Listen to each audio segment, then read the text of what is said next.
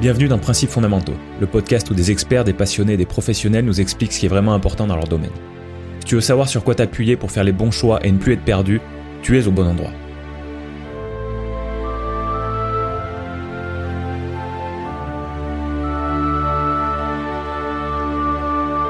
Bonjour chers auditeurs et bienvenue dans l'épisode 13 de Principes fondamentaux. 13, comme le département dans lequel se situe Marseille. Et Marseille, c'est la ville de mon invité du jour. Elle est docteur en écologie, elle a fait des expéditions dans des endroits de la Terre et des conditions que beaucoup d'entre vous n'imaginent même pas. Elle a travaillé en tant que chercheuse à Cambridge. Elle a été élue dans le top 20 des femmes innovantes en France. Aujourd'hui, son focus professionnel principal, c'est Earthship Sisters, l'accélérateur de leadership environnemental dont elle est fondatrice dirigeante. Dans cet épisode, on parle de tout ça, du parcours de mon invité jusqu'à Earthship Sisters, en passant par les albatros, l'écoféminisme et les facteurs de risque pour la biodiversité. Alors si vous voulez voyager, et si vous voulez profiter des expériences incroyables et des leçons impactantes transmises par cette personne que j'ai la chance de connaître depuis un bon moment, soyez attentifs à cette discussion que j'ai eue avec Déborah Pardo.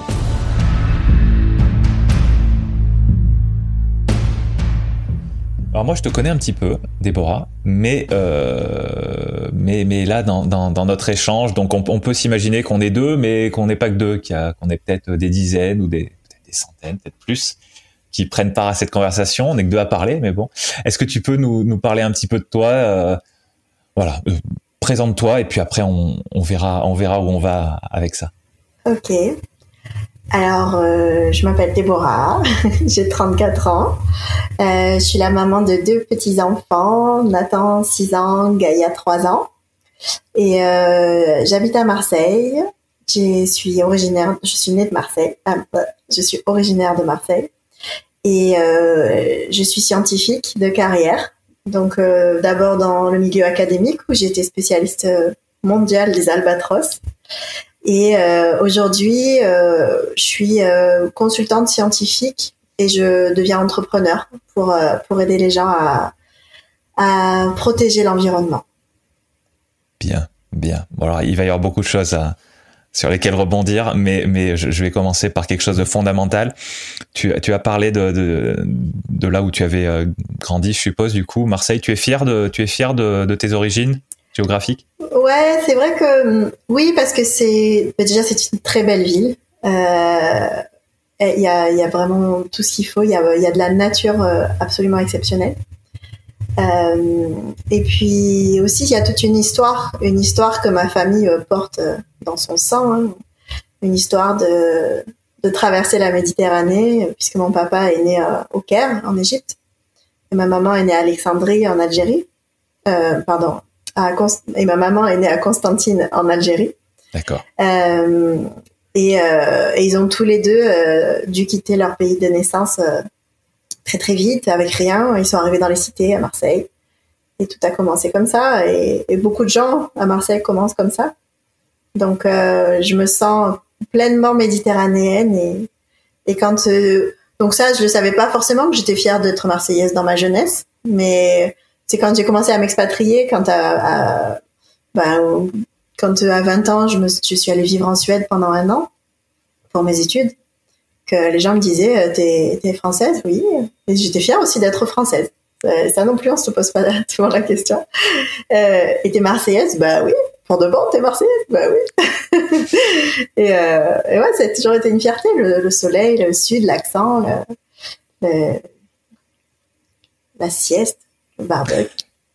Les cigales ouais d'accord d'accord. Bon, je t'explique aussi pourquoi je te pose cette question parce que si tout va bien cet épisode sera l'épisode 13 de Principes fondamentaux. Waouh, génial. Voilà. Alors je dirais pas que c'est fait exprès, euh, mais bon, quand j'ai vu qu'on était dans ces eaux-là, je me suis dit ouais, ça tombe Merci. bien. Merci. D'accord, c'est c'est euh, c'est fou parce que comme comme je l'ai déjà dit hein, dans ce, dans ce podcast, dans mes invités, surtout au début, il y a quand même des gens que je connais que je connais plus ou moins bien, des fois que je connais bien, mais à chaque fois, à chaque fois, j'apprends des choses sur, sur sur les gens avec qui je discute. Ah bah forcément. Bah ouais, mais c'est génial. C'est génial parce que parce que je fais ça, euh, voilà, je fais ça évidemment euh, en partie pour les pour les auditeurs, mais mais mais je fais ça avant tout pour moi et, et je vois ce que ça m'apporte et, et même ça, ça me permet d'approfondir des, des relations avec des gens. Bon, nous, on, on discute pas ensemble tous les jours, mais, euh, mais, mais on se connaît quand même depuis un certain temps. Et puis je te dis, mais j'ai d'autres invités avec qui j'ai dont je suis dont je suis relativement proche et malgré ça j'apprends des choses à chaque fois. Donc ouais c'est assez euh, c'est assez étonnant. Et ce et ce tes origines et, et, et, le et le parcours de tes parents ça c'est quelque chose que j'avais jamais entendu euh, avant avant aujourd'hui. Et je et je trouve ça assez fascinant. Ils sont ils sont arrivés en France à quel âge? Euh, bon, déjà, ils étaient tous les deux de nationalité française. D'accord. À l'époque, en Égypte, il y avait beaucoup, beaucoup de mixité enfin, de nationalité. Et en, en Algérie, c'était français. Donc, euh, ma mère était française là-bas. Et euh, donc, mon père est arrivé à deux ans. Ils ont eu une semaine pour partir. Ils ont rien pris avec eux. Et ma mère, je connais un petit peu moins, mais elle devait avoir, elle se rappelle de rien, donc elle, elle était toute petite. Hein. Elle devait avoir deux ans aussi. D'accord. D'accord. Bon, alors sinon, sinon, tu nous as parlé de, de pas mal de choses. Donc, tu as parlé de tes enfants assez rapidement. Euh, je vais pas dire que je, suis surpris, évidemment que non, mais, euh, mais, mais effectivement, c'est quelque chose que tu mets en avant, avant euh, que tu as mis en avant avant le reste. Euh, c'est quelque chose qui t'a est-ce que c'est quelque chose qui t'a changé? On, on, va dire après d'où tu viens, d'un point de vue professionnel et tout, mais, mais euh, voilà, ça, m'a interpellé euh, l'ordre dans laquelle tu as, tu as dit les choses. Est-ce que ça va changer d'avoir des enfants? Radicalement. Radicalement. Non, pas radicalement. Euh, graduellement. C'est-à-dire graduellement euh, Graduellement et même euh, parfois inconsciemment parce que je voulais... Bon, je recommence. Je suis, je suis très très carriériste et c'est ça qui m'a amené à avoir un doctorat.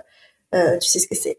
Et, et c'est ça aussi qui m'a poussé à, travailler beaucoup, beaucoup pour, pour publier des articles de, de très haute qualité, enfin, pour essayer d'avoir l'accès à un poste permanent dans la recherche scientifique, publish or perish. Et, et le fait d'avoir mon, mon, mon, garçon quand j'étais à Cambridge, il y a six ans, et ben, au départ, je me suis dit chouette, j'ai un congé maternité de 11 mois, ça fait une extension à mon contrat. Premier truc que je me suis dit. Et, euh, et au final, euh, j'arrivais pas à bosser parce qu'il était petit, il était agité, euh, il dormait jamais. Moi, j'étais crevée.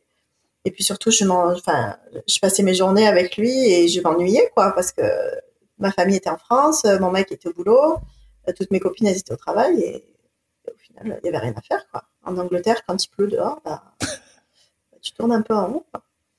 Et, et euh, j'en ai profité pour euh, beaucoup me cultiver sur des sujets que j'avais pas trop abordés jusqu'à présent, et notamment le féminisme, euh, la, la, cause des femmes et le lien entre la cause des femmes et la cause environnementale. Euh, c'est pas encore la mode de l'écoféminisme, hein, c'était en 2006, 2005. Euh, non, n'importe quoi, en 2015. C'était en 2015. Et, euh, et c'est là que je me suis rendu compte qu'au final, le poids qu'on portait nous les femmes euh, dans la maternité, ça affectait énormément notre carrière. Et j'avais cette courbe qui me, pas qui me hante encore, mais que j'ai gravée là. C'est la courbe du, du nombre de femmes en sciences dans les différents postes. Donc au départ, tu as à peu près 50-50 euh, au niveau du bac. Quoi. Et puis au plus tu avances dans les postes les plus les plus importants, au plus ça, t'as, t'as les femmes qui, qui diminuent, les hommes qui montent, jusqu'à euh, au prix Nobel où tu as euh, 97% d'hommes et 3% de femmes. Et, euh, et puis moi, je fais partie au final de ceux qui ont euh, abandonné la carrière scientifique académique. Donc, je fais partie de la courbe qui descend à partir du premier job et du premier enfant. Quoi. Donc oui, je fais partie de ces stats qui prouvent que premier enfant, tout.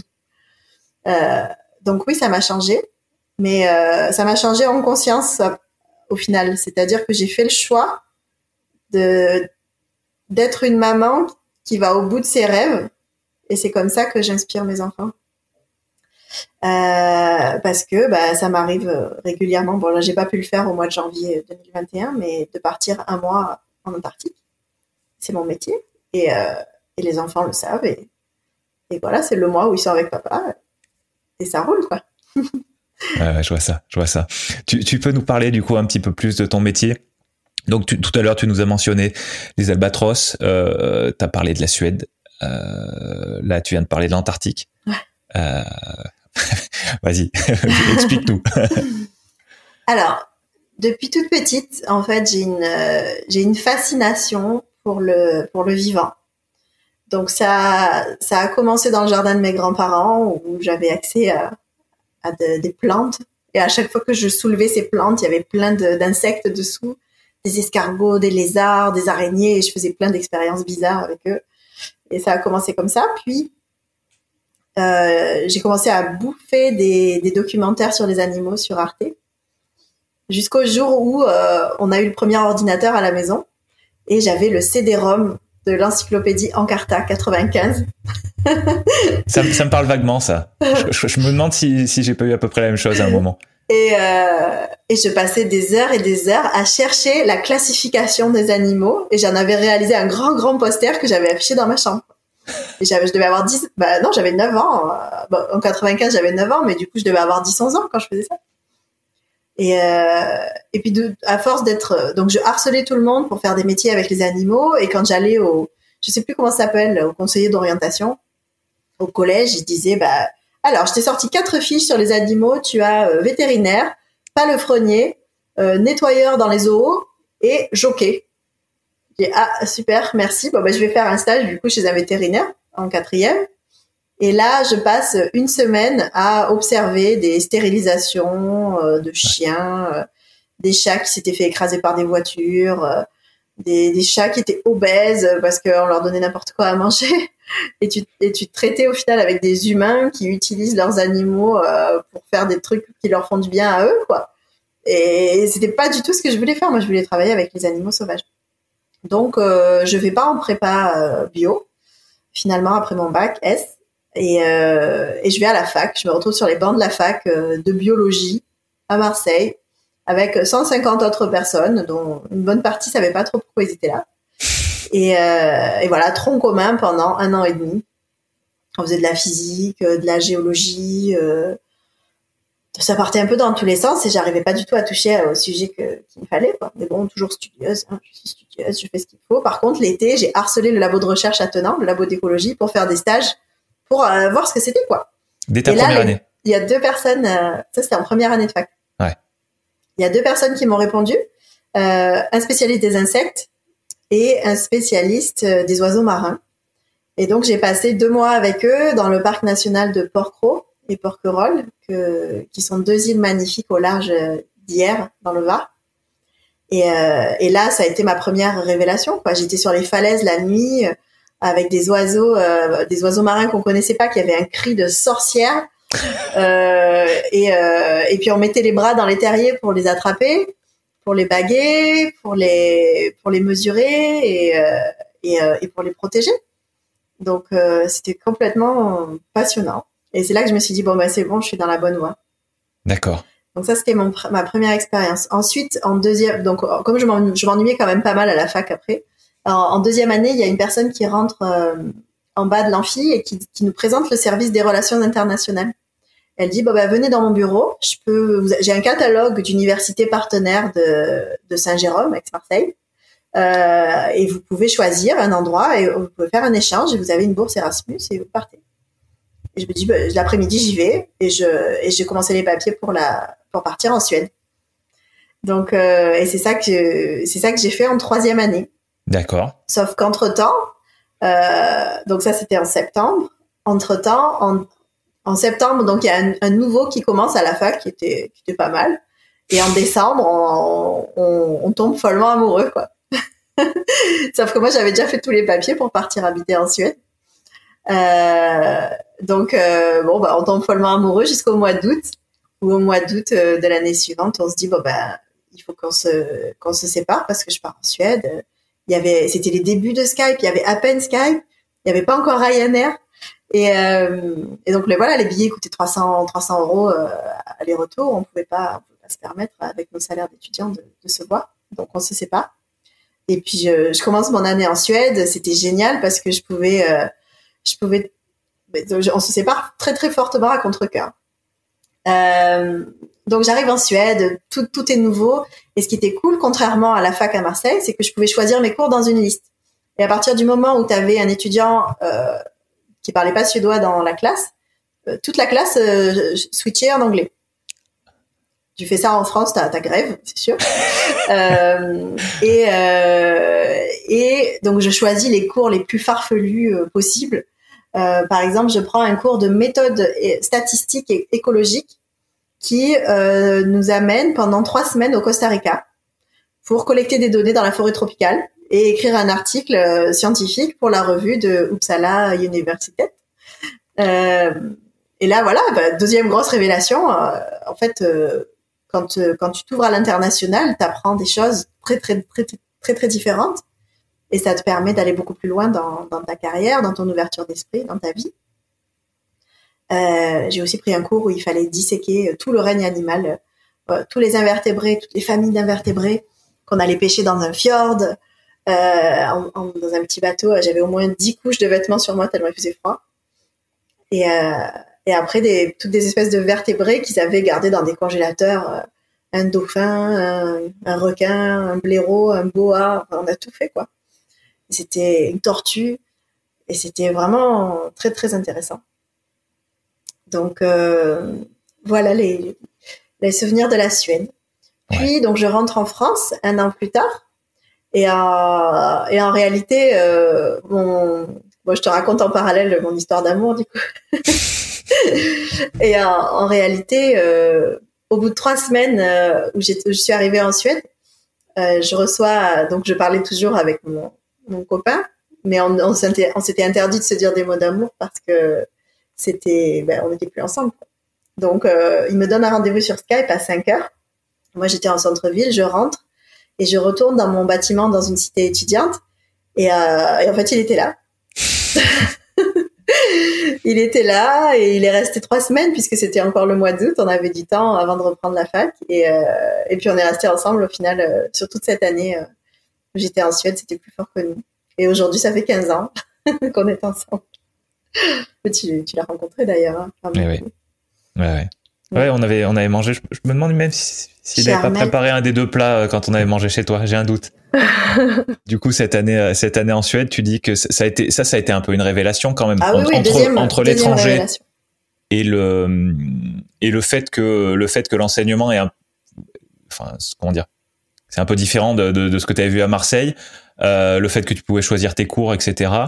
Euh, voilà, tu, tu quand, bah, quand tu reviens, qu'est-ce que, comment tu, comment tu, comment tu vis ton retour? Bah, L'enseignement, il te responsabilise. Euh, ouais. il, te, il te rend acteur de tes études. Euh, on avait des textbooks comme ça à lire, on avait des articles scientifiques, euh, des vrais articles scientifiques à lire, on avait des analyses statistiques à faire. On savait pas comment faire, mais on se démerdait. Quoi. On s'entraidait surtout et on, et on devait prendre la parole, dire notre avis. J'ai rencontré 56 nationalités différentes. J'ai fait la liste. Et quand je suis rentrée, eh ben, j'ai tourné la page. Je, je, suis revenue à Marseille. Euh, j'ai retrouvé mon chéri euh, plus souvent. Et, euh, et c'était, c'était plutôt chiant au niveau cours. Même si là, du coup, en master 1, euh, j'avais des, quand même des cours plus intéressants, plus spécialisés sur la biologie des populations. Ouais. C'était vraiment ce que je voulais faire. Euh, et j'avais, j'ai fait un stage qui me passionnait bah, avec la personne sur les oiseaux marins, sur les causes d'extinction au, au niveau mondial des oiseaux marins. D'accord. Une analyse vraiment euh, méta, une méta-analyse. D'accord. Donc euh, ça c'était plutôt cool, sauf que je voulais euh, quelque chose de plus, comment dire, de plus puissant. Donc j'ai postulé au master d'écologie euh, un peu plus réputé en France et un peu plus demande, demanding, un peu plus exigeant, punchy, exigeant. Voilà. Donc j'ai postulé à Paris, à Montpellier, à Marseille. Euh, j'étais allée faire un stage aussi à, Paris en rentrant, l'été où je suis rentrée de Suède, qui était très très bien d'ailleurs. Mais je me voyais pas à Paris. Donc euh, j'ai dit non au master à Paris, j'ai dit non au master à Lyon et je suis allée à Montpellier. Euh, je voulais rester un peu moins loin. Et, et voilà, Montpellier, révélation numéro 3. J'ai mes premiers cours de, de démographie. Donc la démographie, c'est les analyses statistiques qui te permettent de, de, décrire et de comprendre pourquoi une population d'espèces sauvages varie dans le temps. Et, euh, et, notamment quand ça fait comme ça, quels sont les facteurs qui influencent ce déclin? Mmh. Et pour ça, il faut des données de long, de, bah, de long terme hein, pour pouvoir décrire, bon, bah, cette année c'était comme ça, l'année d'après c'était comme ça, l'année d'après c'était comme ça. Donc il faut des données de long terme, et pour avoir des données de long terme, il faut un pool d'individus que tu suis sur cette période-là. Donc, pour avoir des données de qualité, euh, eh ben, il vaut mieux travailler sur des espèces qui vivent longtemps. Il vaut mieux travailler sur des espèces que, que, qui sont marquées euh, sans leur faire de mal. Tu vois, pour que chaque individu ait un numéro individuel ou une marque individuelle comme un zèbre que tu peux photographier, euh, analyser. Mais la photo-identification n'était pas encore très au point en 2008, 9 ouais. Quelque chose comme ça? Attends, je suis complètement perdue dans les dates. Euh, le master. Bah nous, on s'est rencontrés en 2008. Ouais, c'est ça, c'était 2008-2009. Mm. En 2008-2009, il n'y avait pas encore la photo-identification vraiment développée. Donc, euh, en gros, ce que je veux dire, c'est que pour, faire, pour avoir des données de bonne qualité en démographie, en général, il faut bosser sur des oiseaux avec des bagues. Parce que euh, les mammifères, eh ben, tu les attrapes une fois, tu lui mets un truc sur l'oreille, là, ça, leur fait mal en plus. Et après, la deuxième fois, tu le rattrapes plus, quoi. Euh, et puis pour lire les numéros, c'est beaucoup plus compliqué. Donc en fait, les oiseaux marins, et notamment les oiseaux marins polaires, ils sont, en tout cas dans le sud, ils sont euh, particulièrement naïfs. J'aime pas ce mot, mais ils ont pas peur des humains. Donc euh, ça permet d'avoir des, des espèces comme les albatros qui vivent très longtemps, qui se reproduisent chaque année au même endroit, qui tolèrent très bien les bagues métal et qui les gardent pendant très longtemps et qui vivent 50 euh, à 60 ans. Et ouais. Ah oui. Et ouais. Et, euh, et qui en plus, tu, tu peux approcher sans, sans qu'il ait peur de toi et juste regarder sa bague et pas, et pas lui faire de mal. Ah. Donc, euh, au final, les albatros, et ils ont les meilleurs jeux de. On c'est une des espèces pour qui on a les meilleurs jeux de données au monde. D'accord.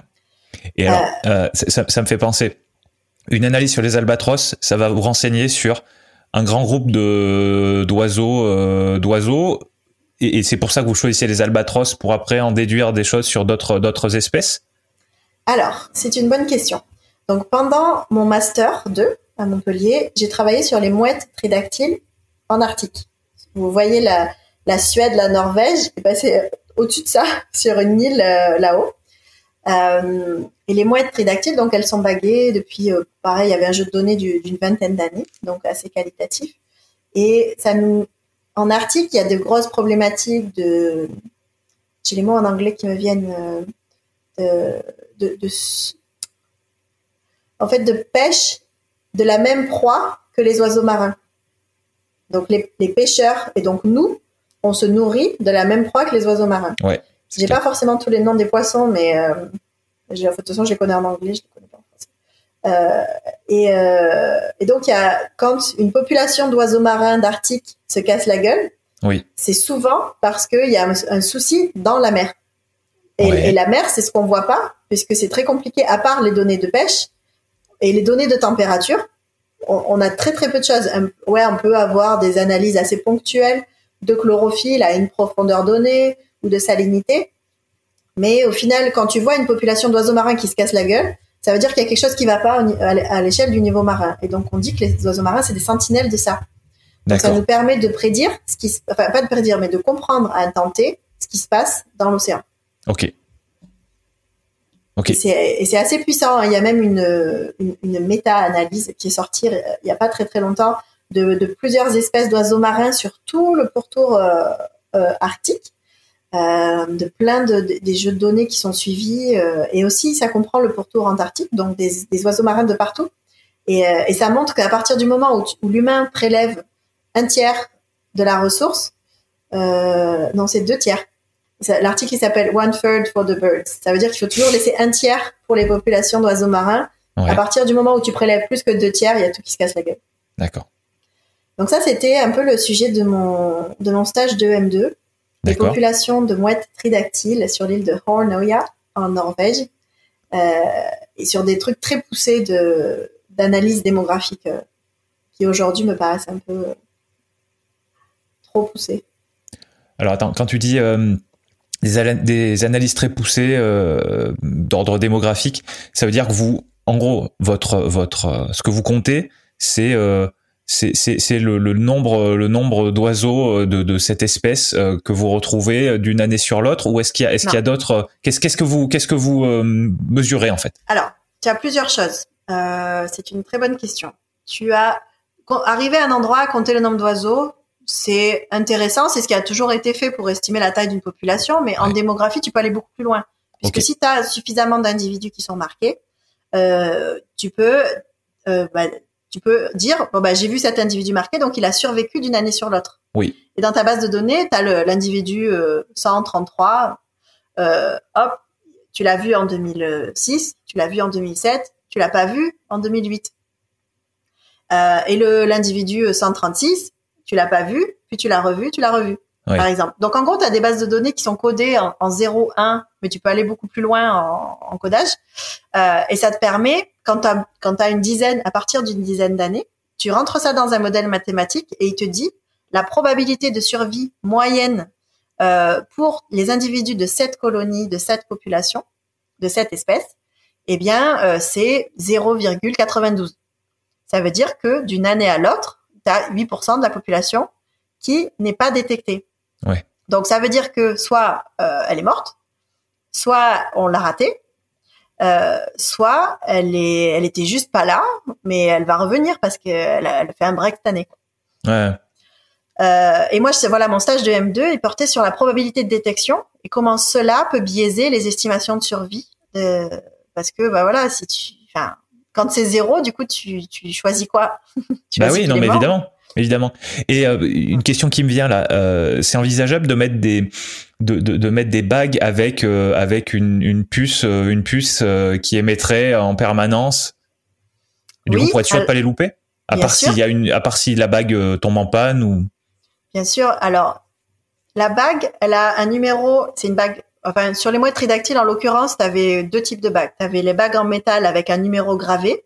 Oui. Et tu avais des bagues couleurs avec une combinaison. Donc euh, la bague métal, deux bagues couleurs par-dessus et trois bagues couleurs sur l'autre patte en plastique. Donc ça voulait parce que comme c'est des animaux qui habitent sur des grandes grandes falaises et que toi tu es assis en face avec ta cartographie de la falaise sur un papier par rapport à l'année dernière, tu es avec les jumelles et tu dis OK, tu es avec ton euh, quelqu'un qui t'aide qui, qui, rentre les données sur l'ordi et tu dis OK, white, yellow, blue, red, green uh, is here today. Donc, hop, white, yellow, blue, red, green, il a été vu. Tu le rentres dans la base de données, ça fait un 1. Et après, tu, tu check, tu check comme ça tous les animaux que tu vois. Euh, donc, ces bagues, elles permettent de les repérer de, de loin. Oui. Contrairement aux bagues métal sur les albatros, il faut lire le numéro pour dire cela, il est là, tu mets ton 1. Ouais. Ensuite, tu as d'autres appareils qui coûtent quand même beaucoup plus cher qu'une simple bague, euh, qui sont soit des géolocalisateurs, soit des GPS, soit des balises Argos, où il y a aussi des radiotransmetteurs. Donc, tu as quatre types d'appareils que tu peux poser sur les oiseaux, à condition qu'ils fassent moins de 5% de leur poids et qu'ils les blessent pas. Ouais, mais bon, il y a des trucs qui ont été faits quand même au début euh, qui étaient un peu limites. Hein. J'imagine. euh, et chacun a ses avantages et ses inconvénients. Les géolocalisateurs, c'est un tout petit appareil comme ça que tu peux poser sur une, une bague métal. Donc, tu l'accroches avec un, un. Hein je sais pas comment ça s'appelle en. Je peux pas t'aider, je connais tu sais, les trucs pour attacher les gens là dans les films en plastique. Ah ah oui oui oui oui oui. Euh... Ah punaise. Oui oui, je vois très bien de quoi tu parles. Bon, le, le mot me vient pas. Bon, c'est pas grave. Euh, donc tu as l'accroche avec ça à la bague métal et ça, ça c'est très très simple, ça utilise très peu de batterie et ça store des, ça stocke des données en 0,1 euh, sur euh, enfin des données très très simples qui prennent pas beaucoup de place parce que ça aussi c'est une limite de ton matériel, soit la batterie, soit le stockage oui. de données. Euh, et voilà, l'oiseau se balade, tu peux le garder un an et demi et tu vois l'heure approximative du lever du soleil et du coucher de soleil. Et ça te permet d'estimer la latitude de, de, de l'oiseau. Attends, le, le, le, le cette, ce dispositif euh, repère quand le soleil se lève? Et, et, et c'est juste un, un, appareil qui repère la, la, quantité de lumière au final. Ah oui, d'accord, ok. C'est ce qu'il fait, oui. À part quand l'oiseau vole et du coup il fait tout noir parce qu'il range ses ailes. Ah. Et le reste du temps, tu vois l'heure de coucher du soleil et l'heure de lever du soleil. D'accord. Et ça okay. te permet d'estimer avec une très faible précision la latitude et la longitude, sauf aux périodes d'équinoxe où les deux sont équivalentes. Euh, donc ça, c'est les GLS, c'est pas cher, mais c'est pas précis du tout. Et dans tous les cas, il faut récupérer l'appareil et ouais, pour, à la fin, euh, ouais. pour avoir la donnée. Ouais, du coup, si l'oiseau meurt euh, quelque part, c'est c'est Et tu sais pas où il est. T'as pas Eh oui. d'émetteur dessus. Ouais. Euh, ensuite, tu as les GPS. Les GPS, euh, bah, c'est tout ce qu'on connaît, qu'on a dans nos téléphones. Tu le poses sur le dos ou à la base de la queue d'un oiseau avec du scotch euh, sur ses plumes. Ça lui fait pas mal. Et, euh, et le GPS, il, il va à, à 5 mètres près regarder exactement le parcours que l'oiseau va faire, s'il va suivre les bateaux, euh, quand est-ce qu'il a plongé, parce que tu peux aussi avoir des détecteurs d'humidité dessus. Et, euh, et après, il revient au bout de 15 jours. Il faut que tu le récupères parce qu'il va plus avoir de batterie et il va Ouais. plus avoir de place pour les données. Même Ouais, lui consomme beaucoup plus du coup. Voilà, lui consomme beaucoup plus, mais il est beaucoup plus précis. Donc au bout de trois semaines, tu le récupères et tu dois avoir les données. Mais bon, faut le récupérer, c'est toujours pareil. Donc tu sais que c'est un individu qui est en période de reproduction et qui va revenir sur son nid parce qu'il y a son, ses poussins. Ouais, d'accord. C'est là, c'est là qu'il faut ta cartographie de la colonie. Et ensuite, euh, tu as la balise Argos. Donc la balise Argos, elle, elle émet en temps réel. Donc c'est souvent un petit appareil avec une grosse antenne derrière. D'accord. Et ça, ça coûte très très cher. Ah oui Euh, bah, enfin, à l'époque, en tout cas, quand j'ai commencé en, en 2006, euh, à 2007 à faire ces, ces études-là, ça coûtait 150 euros, quoi. Ouais. Euh, donc, tu peux pas te per- enfin, tu peux en acheter 10, allez, si tu as une bourse de recherche, et, et puis, euh, si t'en perds une, tu dégoûté, quoi. Euh, donc, il faut pas, t'as pas besoin de la récupérer pour avoir les données, mais il faut quand même la récupérer pour la poser sur un autre oiseau plus tard, pour la rentabiliser. Et ça, ça émet les données en temps réel. Donc, tu peux dire, oh putain, mon oiseau, il est parti en Écosse, et tu, tu le vois, c'est génial. Euh, et ensuite, tu as les radiotransmetteurs. Et ça, j'en ai jamais utilisé. C'est c'est plus souvent, on- on- c'est ce qu'on voit dans les documentaires télé. Tu sais, un, un rhino, ils lui mettent un gros collier avec un émetteur radio avec 3 tonnes de batterie. Ah ouais, Et après, avec une antenne, ils doivent trouver où il est. d'accord. Voilà, ça, ça j'ai jamais fait. Mais euh, et aujourd'hui, donc il y a aussi des systèmes automatisés de détection d'oiseaux. Par exemple, où ils leur mettent des transpondeurs. Donc ça, c'est euh, comme on met aux chiens euh, chez le vétérinaire, c'est une puce sous la peau. Ouais, ouais. Euh, et ils mettent des antennes autour des colonies. Et hop, à chaque fois qu'il rentre, il bip. À chaque fois qu'il ressort, il bip. Bon, c'est un peu intrusif quand même. euh, Ouais. C'est pas, très sympa. Euh, ou alors dans les colonies de manchots, par exemple dans le sud, où euh, il y a beaucoup beaucoup d'oiseaux et ils ont leur petit chemin de préférence pour sauter entre les rochers. Ils mettent des grillages et ils les font passer forcément par le même endroit avec des transpondeurs et bip. Et, en plus ils les pèsent pour savoir combien ils pesaient avant, combien ils pesaient après, Ouais. pour savoir ce qu'ils ont mangé. Donc euh, voilà un peu les méthodes d'analyse euh, des oiseaux marins. D'accord. Ouais, donc du coup, euh, potentiellement, alors en fonction du- de l'appareil que tu utilises, potentiellement, tu peux avoir plus ou moins d'infos sur euh, sur ta population, quoi. Voilà. Et, euh, et moi, j'avais pas besoin. Après, ça peut aller très loin, tu vois. Ou par exemple sur les manchots royaux euh, dans les terres australes, ils faisaient des analyses physiologiques où ils, ils mettaient un truc dans l'estomac pour voir à chaque quand il est plus une sorte d'accélérateur sur le dos, euh, plus parfois une caméra pour pouvoir voir ok les, les mouvements de de l'animal, euh, la profondeur à laquelle il va, la salinité et quand il quand il a fait un acte de, de nourrissage, euh, la température de, de l'émetteur qui est dans son ventre qui baisse parce qu'il a avalé de l'eau glacée. Et ouais. Donc il y avait tout ce parallèle entre comment est-ce qu'il chasse, quels sont les mouvements qu'il fait sous la mer. C'est c'est c'est passionnant, hein, mais c'est vrai que moi c'était pas trop mon truc. Moi je voulais juste des données, je voulais des grands, des, des 0 et des 1 que je convertissais en, en jusqu'à 9, euh, où à chaque fois j'expliquais. euh, donc le 0 c'est qu'il a pas été vu, qu'il est mort ou qu'on l'a raté. Ouais. Le 1, par exemple, c'était que il est en statut juvénile, mais donc tu le voyais pas pendant quelques années. Le, le, le 2, c'était qu'il revient pour la première fois et qu'il est non reproducteur. Le 3, c'était qu'il revient pour la première fois et qu'il est reproducteur, etc., etc. Après, j'avais le, il a pondu à 9, euh, mais son œuf est mort. Il a pondu à 9 et son œuf a éclos. Euh, il a, euh, bah, donc son œuf a éclos et euh, il a, il a grandi jusqu'à la phase où il s'est envolé, donc c'était Ouais. succès. Ou alors échec sur œuf, parce que son œuf a été bouffé par un truc, où il s'est cassé avec le vent, où il est tombé du nid. Euh, échec sur poussin, bah pareil, pour les mêmes raisons. Euh, ou alors euh, maladie ou l'œuf qui éclot jamais. Euh, et après, il y avait aussi les non-reproducteurs que tu voyais, les non-reproducteurs que tu voyais pas après un échec, les non-reproducteurs que tu voyais pas après un succès. Parce que quand ils sont en succès, parfois ils sautent une année de reproduction. Donc le zéro était annulé, tu vois. tu, le, tu le vois pas, mais tu sais que comme il était en succès l'année précédente, il est probablement en break. Donc voilà, tout ça, et tout ça, tu rentrais dans une base de données, enfin dans un modèle mathématique, et après tu appuies sur Run, et normalement, ça te donne une jolie courbe avec avec la probabilité de, de, survie, la probabilité de succès reproducteur, la probabilité de retour, de retour à la colonie. Et, euh, et après, sur tout ça, je rajoutais des données encore plus complexes de, voilà, ben, le climat, cette année, c'était comme ça, la pêche industrielle, cette année, c'était tant d'efforts de pêche. Euh, et euh, j'essayais d'expliquer pourquoi la population diminue.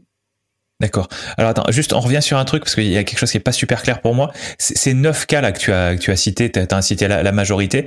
Ça c'est des observations ou c'est euh, des, des des résultats une fois que tu as fait tourner un algorithme? Ah non, c'est des observations. Ça c'est des observations. ouais, c'est ce que tu codes dans ta base de données au départ. Ok, d'accord. Ça c'était donné. Ok, mm. d'accord. Donc c'est des choses que tu observes en fait euh, la jumelle.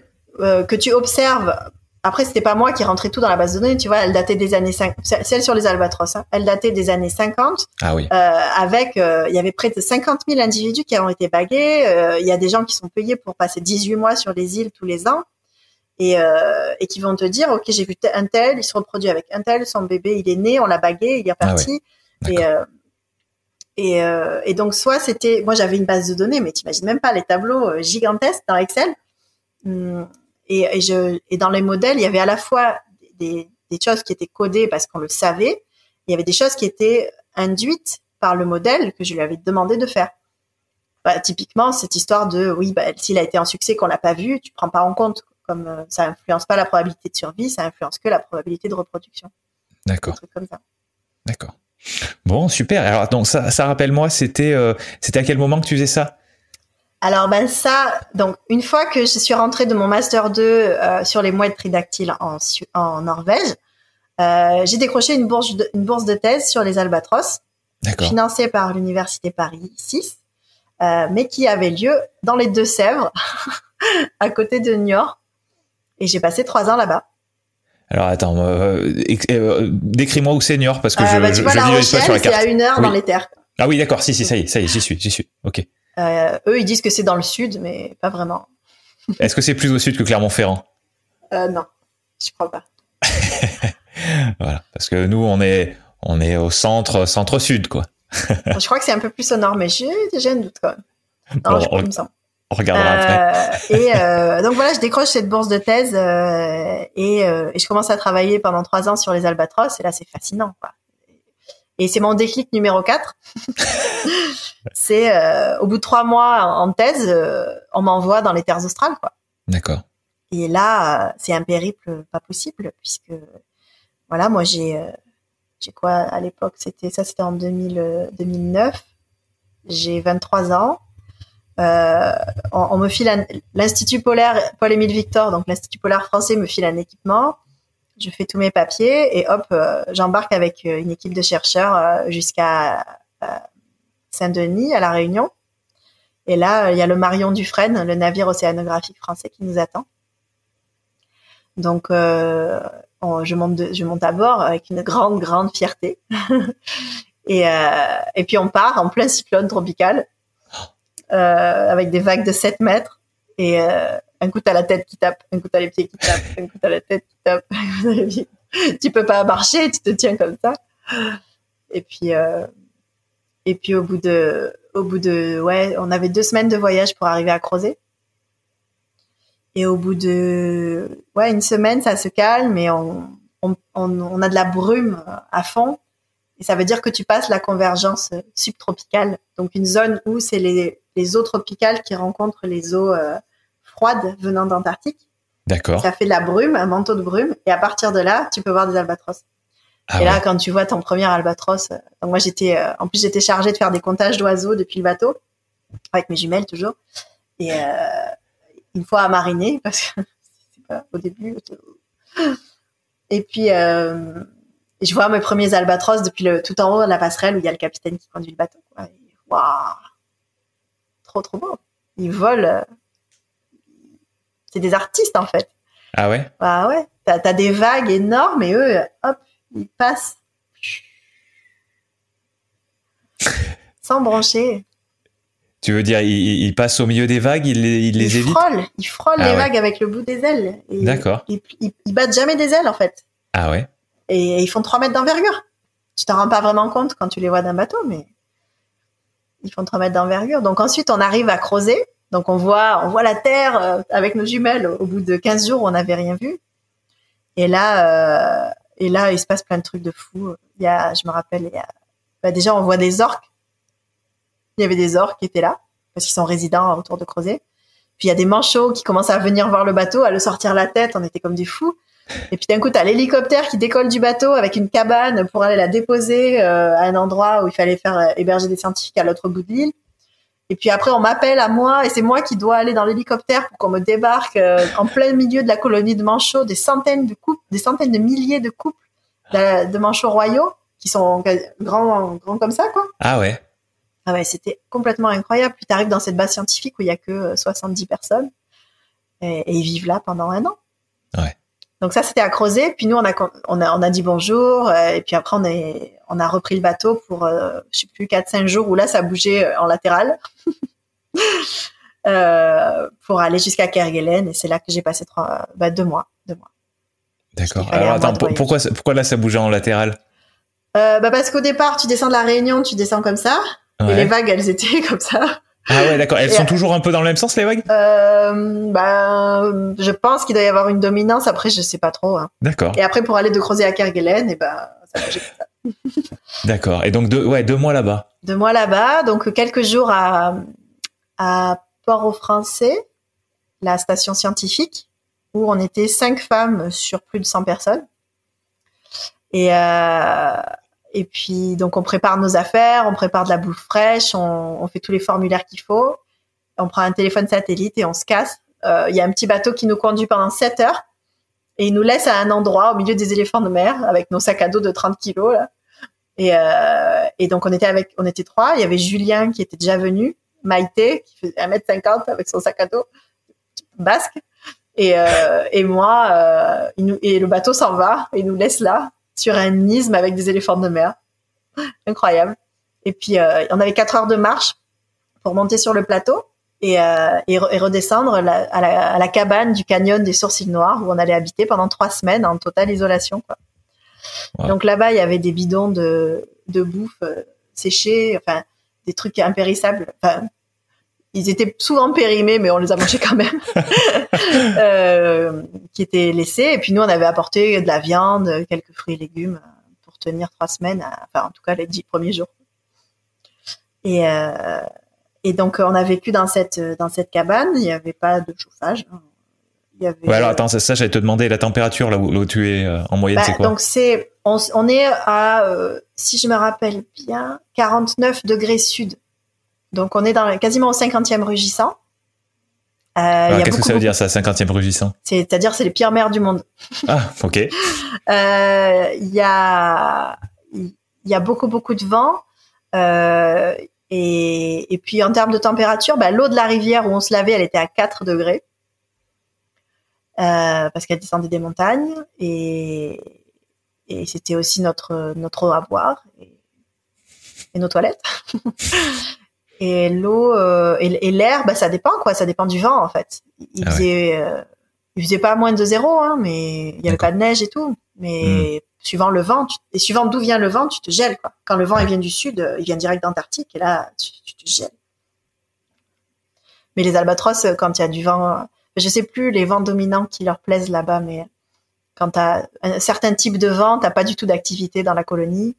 Quand tu as un certain type de vent, c'est la folie, t'as des oiseaux partout. Et donc nous on habitait dans cette cabane, et puis après il fallait une heure de marche encore pour aller à, à la colonie de l'autre côté. Donc nous on était dans un canyon à, à la convergence de deux rivières, Ouais. et euh, il fallait traverser la rivière, monter, monter, monter sur un plateau avec que des rochers. Et, et parfois, le vent était tellement fort qu'on devait ramper. Juste pour te dire, quoi. Parce qu'il y avait des falaises à, à 100 mètres à pic qui tombaient. Ah oui. D'ailleurs, elles s'appellent les falaises de la pique. Tu, tu peux, bon, voilà, fallait faire gaffe. Ouais. Et après, tu redescends du côté mer, euh, protégé du vent. Et, et, et là, tu as le canyon des sourcils noirs euh, avec 3000 individus, 3000 couples, pardon. 3000 couples d'albatros à sourcils noirs. Et euh, je, je sais plus exactement, à peu près 1000 couples de Gorfo macaroni, ceux avec les trucs jaunes sur la tête. Ok, faudrait que je cherche parce que ça me, Mm. je, je les, je les visualise pas, mais Et c'était incroyable. Ouais. C'est- le plus, un des plus beaux trucs que j'ai jamais vu de ma vie. ah ouais, d'accord. Et euh, et, et ça a aidé que tu déjà, je suppose, euh, un peu voyagé, que tu sois déjà allé dans des endroits un peu un peu spéciaux, parce que, enfin, je me mets à ta place. Je, je sais pas si j'aurais été serein tout du long, quoi. Ah, mais moi, ça. bien. Toi, t'aimes bien? Naturellement, tu veux dire? Moi, j'aime bien la, j'aime bien le- la, la, la prise de risque. J'aime bien la curiosité. J'aime bien découvrir des nouveaux trucs. Je suis très ouverte euh, tout le temps à des nouvelles choses. de- Ouais. On me dit, on, on part maintenant euh, faire un trip, euh, je sais pas où. Je te dis, ok, tu vois. Ouais. Aucun problème. D'accord, d'accord, d'accord. Donc ça, c'est le début de ta thèse, en fait. Ça, c'est le début de ma thèse. Et en- après, je suis rentrée et j'ai fait de l'ordi pendant deux ans et demi. ouais. Donc faut être quand même adaptable pour passer de l'un à l'autre. Bah, c'est ça, il faut être résilient. Et, euh, et, et c'est là que j'ai commencé à. Enfin, du coup, j'ai fait ma thèse, j'ai soutenu, j'ai eu les félicitations du jury. Parce que j'ai tout fait comme il fallait, j'ai bossé vraiment dur. De toute façon, en habitant à Niort, euh, enfin, c'est même pas à Niort, c'est en dessous, dans le, dans le, vraiment dans la France profonde, quoi. T'as pas grand chose à faire. hein. Donc, tu bosses comme un fou euh, et tu profites un peu de l'ambiance entre nous. On jouait beaucoup au volet. D'accord.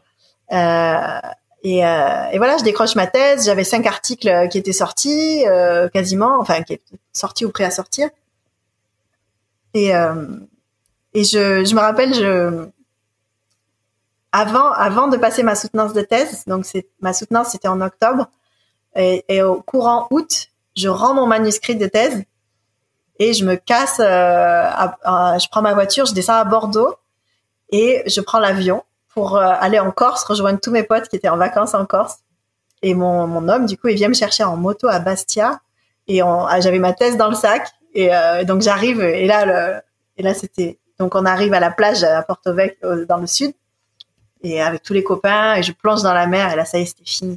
Ouais. C'était, euh, ça y est, euh, La délivrance.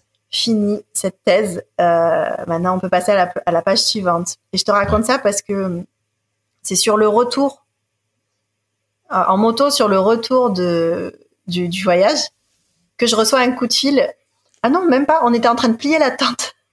on était en train de plier la tente. Je reçois un coup de fil bizarre de l'Angleterre euh, d'un mec qui me dit euh, Hi Deborah, on, on veut t'embaucher pour un postdoc sur les albatros. D'accord. Et là, je me dis, waouh, il m'appelle. C'est tellement dur de trouver un postdoc. Euh, Ils m'appellent pour me dire qu'ils ont une bourse de postdoc et qu'ils me veulent à moi. quoi. hmm, Donc, euh, sur le sur le retour en moto, on, fait un break et on en discute. euh, genre, euh, tu vas encore partir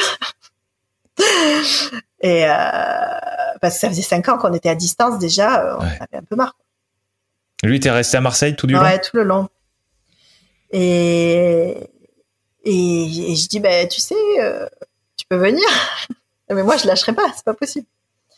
Donc, euh, donc il est venu. On a emménagé tous les deux à Cambridge. J'ai commencé ce job. Et, euh, et c'est là que qu'il y a eu la désillusion, quoi, Ah ouais. petit à petit. Ben ouais, je me suis rendu compte que la recherche, elle allait pas assez vite pour, pour protéger la, les- la biodiversité en général. Bon alors là, là on, va, on va commencer à rentrer peut-être un peu dans le vif du sujet parce que on a convenu ensemble que le, que le sujet central, ce serait la protection de la biodiversité. Euh, on a on, est un tout petit peu touché quand t'as dit euh, quand t'as dit que le que, que, les populations d'oiseaux ça ça ça montrait euh, en gros hein, je, je paraphrase mais que ça montrait l'état de la mer avant avant de voir d'autres choses avant avant qu'il avant qu'il y ait d'autres signes on va dire alarmants euh, quand on voit que la, que la population de, de certains oiseaux baisse euh, que, la dé- que la- que la- démographie va pas dans le bon sens c'est comme tu disais tout à l'heure qu'il y a un qu'il y a, qu'il y a- il se passe quelque chose dans la mer qui est pas bon a priori euh, mais à part ça, pour le moment, on n'a pas parlé vraiment de, de, de, ce sujet qu'on veut central dans notre discussion, qui est la, la protection de la biodiversité. Et là, voilà, là, tu commences à mettre le doigt dessus. Alors, est-ce que tu veux, euh, co- comment est-ce que tu veux euh, enchaîner par rapport à ce que tu viens de nous dire Est-ce que tu veux euh, euh, peut-être nous, parler des, risques euh, qui, comment dire, des risques du moment, du moment, sachant que le moment ça peut s'étaler un petit peu. Est-ce que tu veux nous parler de, ce qui t'a frustré dans, le milieu de la recherche par rapport à ça? Je te, laisse choisir dans quelle voie tu, veux aller. Ok. Bah, je vais raconter un peu mes premiers résultats et, pourquoi ça collait pas. Ouais. Euh, donc je me je me mets à fond dans ce nouveau travail à Cambridge où il y a des vraiment des populations. Là, j'étudie des populations d'albatros qui diminuent très très fortement.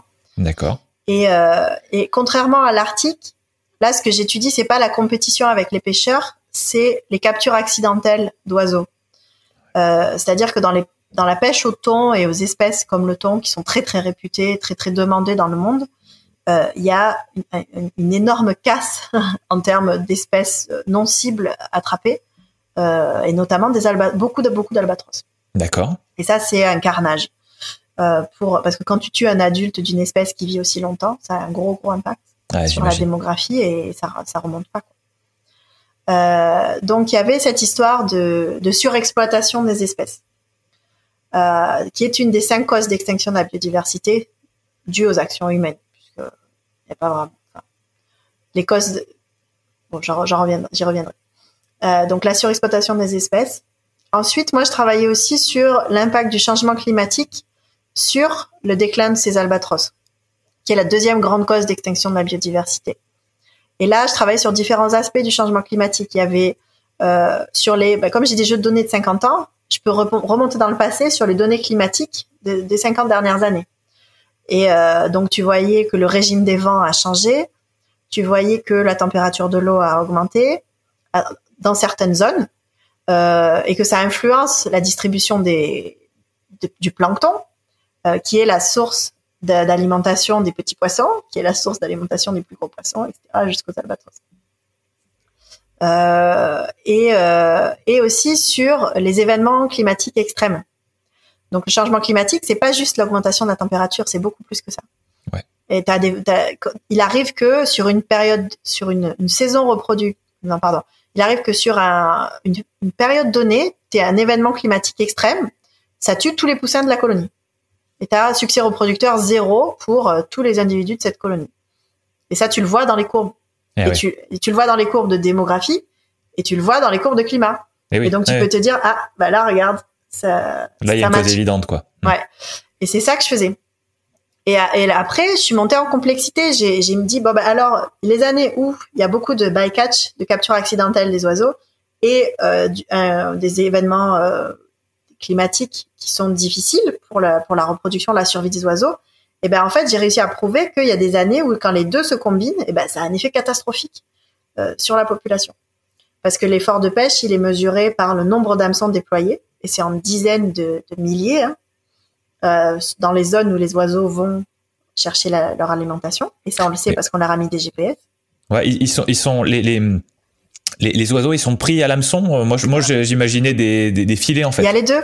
Il y a la bycatch dans les long lines, euh, donc c'est ces lignes de- d'hameçons de dizaines de kilomètres, euh, où, il y a des appâts pour attraper des gros poissons et les albatros les mangent, ils restent accrochés. Et D'accord. t'as les, les, les trawlers, donc les chalutiers, avec euh, les grands filets euh, qui peuvent et les oiseaux se jettent dessus pour attraper les, les poissons et, ouais.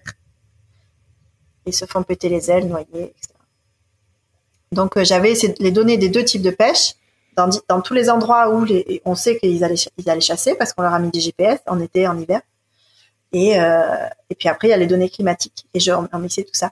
Mais il y a d'autres. Donc là, je vous ai dit deux causes d'extinction de la biodiversité, mais en réalité, les albatros, ils illustrent parfaitement toutes les, les cinq causes d'extinction. Les autres, c'est euh, la, les espèces introduites. Ouais. Et notamment sur les îles, comme ça, au, au milieu de nulle part, il y a beaucoup de rats, de souris qui ont été introduites involontairement par les, les, les marins de l'époque, Mhm. voire euh, des bœufs, des bœufs, des moutons, des chèvres, des chats, euh, qui ont été des lapins qui ont été introduits volontairement quand ils s'arrêtent, ils aient quelque chose à, à chasser, à manger. Mhm. Euh, et ça, ça détruit. euh, donc déjà, les rats, les chats, ils bouffent les, les poussins et, Ouais. et les œufs, etc. Donc ils ont un impact direct. Mais en plus, euh, les lapins et tout, ils détruisent complètement les habitats parce qu'ils font des terriers, il y a tout qui s'écroule, ils bouffent toute la végétation, les, les bœufs ils marchent, ils cassent tout. et, et, et, ça fait de la dégradation des habitats, qui est la quatrième cause d'extinction. D'accord. Et la cinquième, c'est euh, euh, la pollution. Et là, on le sait, donc il y a la pollution chimique et la pollution euh, physique. La pollution chimique, on le sait, hein, que toutes les espèces en Antarctique, elles ont des polluants qu'on émet, nous, dans l'hémisphère nord. Ouais. C'est triste. et tu le retrouves même dans les œufs, dans le jaune d'œuf des, ouais. poussins. Et, et ensuite, la pollution plastique, vous avez sûrement déjà vu les, ces images qui ont été shootées à Hawaï de d'albatros qui meurent et qui, quand tu vois le cadavre, tu as plein de petits bouts de plastique euh, de toutes les couleurs dans, dans l'estomac parce qu'ils se nourrissent de plastique au lieu de se nourrir de, de, de plancton. D'accord. Voilà, les cinq causes d'extinction de la biodiversité. Et les albatros, ils ont beau habiter à l'autre bout de la planète et on voit, on voit tout on, on voit tout et donc c'est pour vous dire l'impact que, que les actions humaines ont sur euh, la biodiversité qui nous entoure, mais en plus la biodiversité à l'autre bout du monde. Hmm. Donc euh, moi c'est ça qui m'a dit mais attendez mais en, fait euh, les courbes des albatros, les articles que je publie, qui ont certains articles ont fait bouger la le, le critère de protection sur la liste rouge des espèces menacées sur une espèce d'albatros.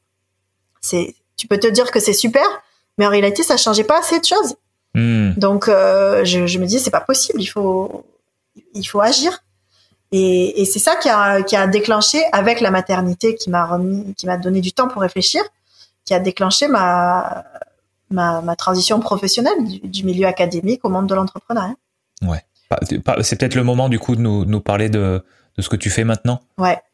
Parce que donc j'ai été au bout du au bout des choses dans le monde académique j'ai publié des articles qui ont permis de changer euh, des façons de, de, prioriser les espèces en danger par les comités d'experts dans les organismes de conservation de la nature.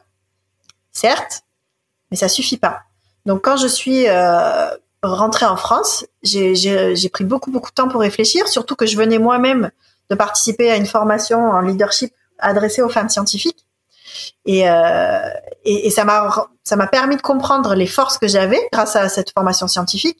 Ça m'a permis de comprendre des, trucs, euh, donc les compétences que j'avais. Ça m'a permis de comprendre mes forces qui étaient dans la communication aussi parfois, alors que je négligeais complètement puisque c'était pas c'était pas pour ça que j'étais là, c'était pour la science. Et puis euh, et ça m'a permis de comprendre qu'au final le, le le déclic le plus important que tu peux avoir pour faire changer le monde dans, vers la protection de l'environnement, eh ben, c'était pas plus de données, c'était pas de travailler avec des experts, c'était de travailler avec des gens.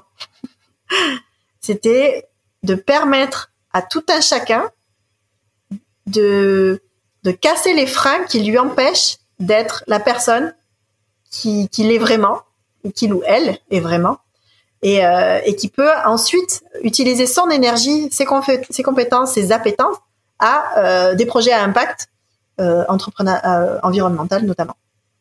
D'accord. Et c'est comme ça que j'ai construit Airship Sisters euh, avec une amie marin euh, avec qui ça, on était hyper complémentaires et on a, on a mis tous les ingrédients qui nous semblaient essentiels pour euh, accélérer le leadership environnemental des gens et notamment des femmes. D'accord.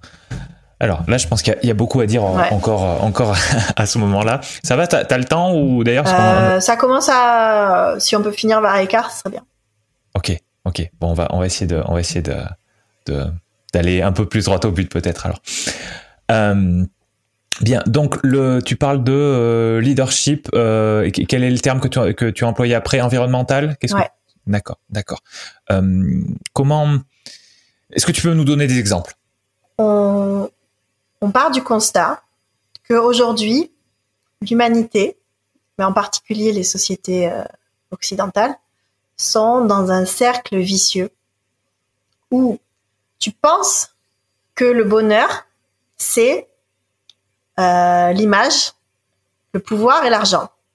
Sauf que euh, la recherche d'image, ça te pousse à une surconsommation de produits et de services pour euh, paraître. l'image une fois que tu as le pouvoir, tu l'utilises pour rentrer dans un moule et dire ouais, c'est moi le plus fort, tu m'écoutes et tu te tais. Euh, et, euh, et ensuite, ça cultive ton... Attends, c'était quoi? Image, pouvoir et argent. Mais du coup, tu gagnes de plus en plus et tu écrases le reste et tu t'en fous des autres. Et tu tires la couverture vers toi. Je, je, je, je caricature un max, mais cette, cette, ce cercle vicieux, il, il pousse à euh, des barrières entre les gens, euh, un mal-être profond au final et une perte de sens euh, et, et, euh, bien sûr une dégradation de la biodiversité qui nous a amené aux cinq causes d'extinction de la biodiversité. Donc ça, c'est le, le, constat de mes recherches euh, post-académiques. D'accord.